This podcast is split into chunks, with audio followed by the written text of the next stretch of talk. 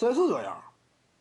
你比如说啊，说乔丹比科比强，乔丹主要强在哪儿？身体素质比科比强，但是技术上，科比是比乔丹甚至更好的。为什么呢？科比是在前人的肩膀之上，我往前探索，你这个就有巨大优势吗？乔丹那个时期，他模仿那些都是老一伐的，对不对？乔丹呢，当然他的技术有开开创性。但你就算有开创性，你也局限于那个时代。你真说俩人之间呢平行对比的话，科比是站在前人的肩膀之上向前瞭望，技术更加精细化。为什么很多现在的球员学科比的一些背身动作、一些低位脚步，而不学乔丹了呢？对不对？很多都是，比如说卡维朗纳德呀，什么这个啊塔图姆之类。为什么科比呢？看来更值得学习呀。这些顶尖高手，你认为？啊，包括助理教练之类的，不明白谁的技术更更好吗？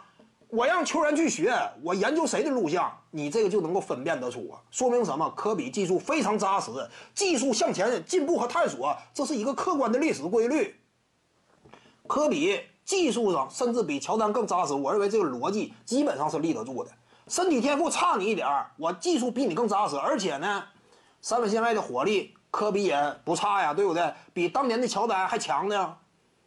你这么判断的话，科比在两千年之后到二零一五年这个阶段，他的平均场均得分差不多就是迈克尔乔丹横移过来平均场均得分，不会那么夸张。你什么迈克尔乔丹在两千年之后就如何呀？No hand track 一旦取消啊啊，一旦加入啊，迈克尔乔丹放飞自我呀，场均五十分，科比场均多少？三十多吧？你乔丹来就一定碾压科比啊？俩人是出现那种巨大的鸿沟没有啊？科比也是非常努力的，甚至就对于篮球的执着程度都不逊色于乔丹。那我比你差在哪儿呢？科比拿过扣篮大赛冠军，身体基础的条件我都没被你拉开距离呀。那你说科比两千年之后是这种场均得分表现，乔丹来一定远远超过科比吗？这都是夸张的说法吗？徐静宇的八堂表达课在喜马拉雅平台已经同步上线了。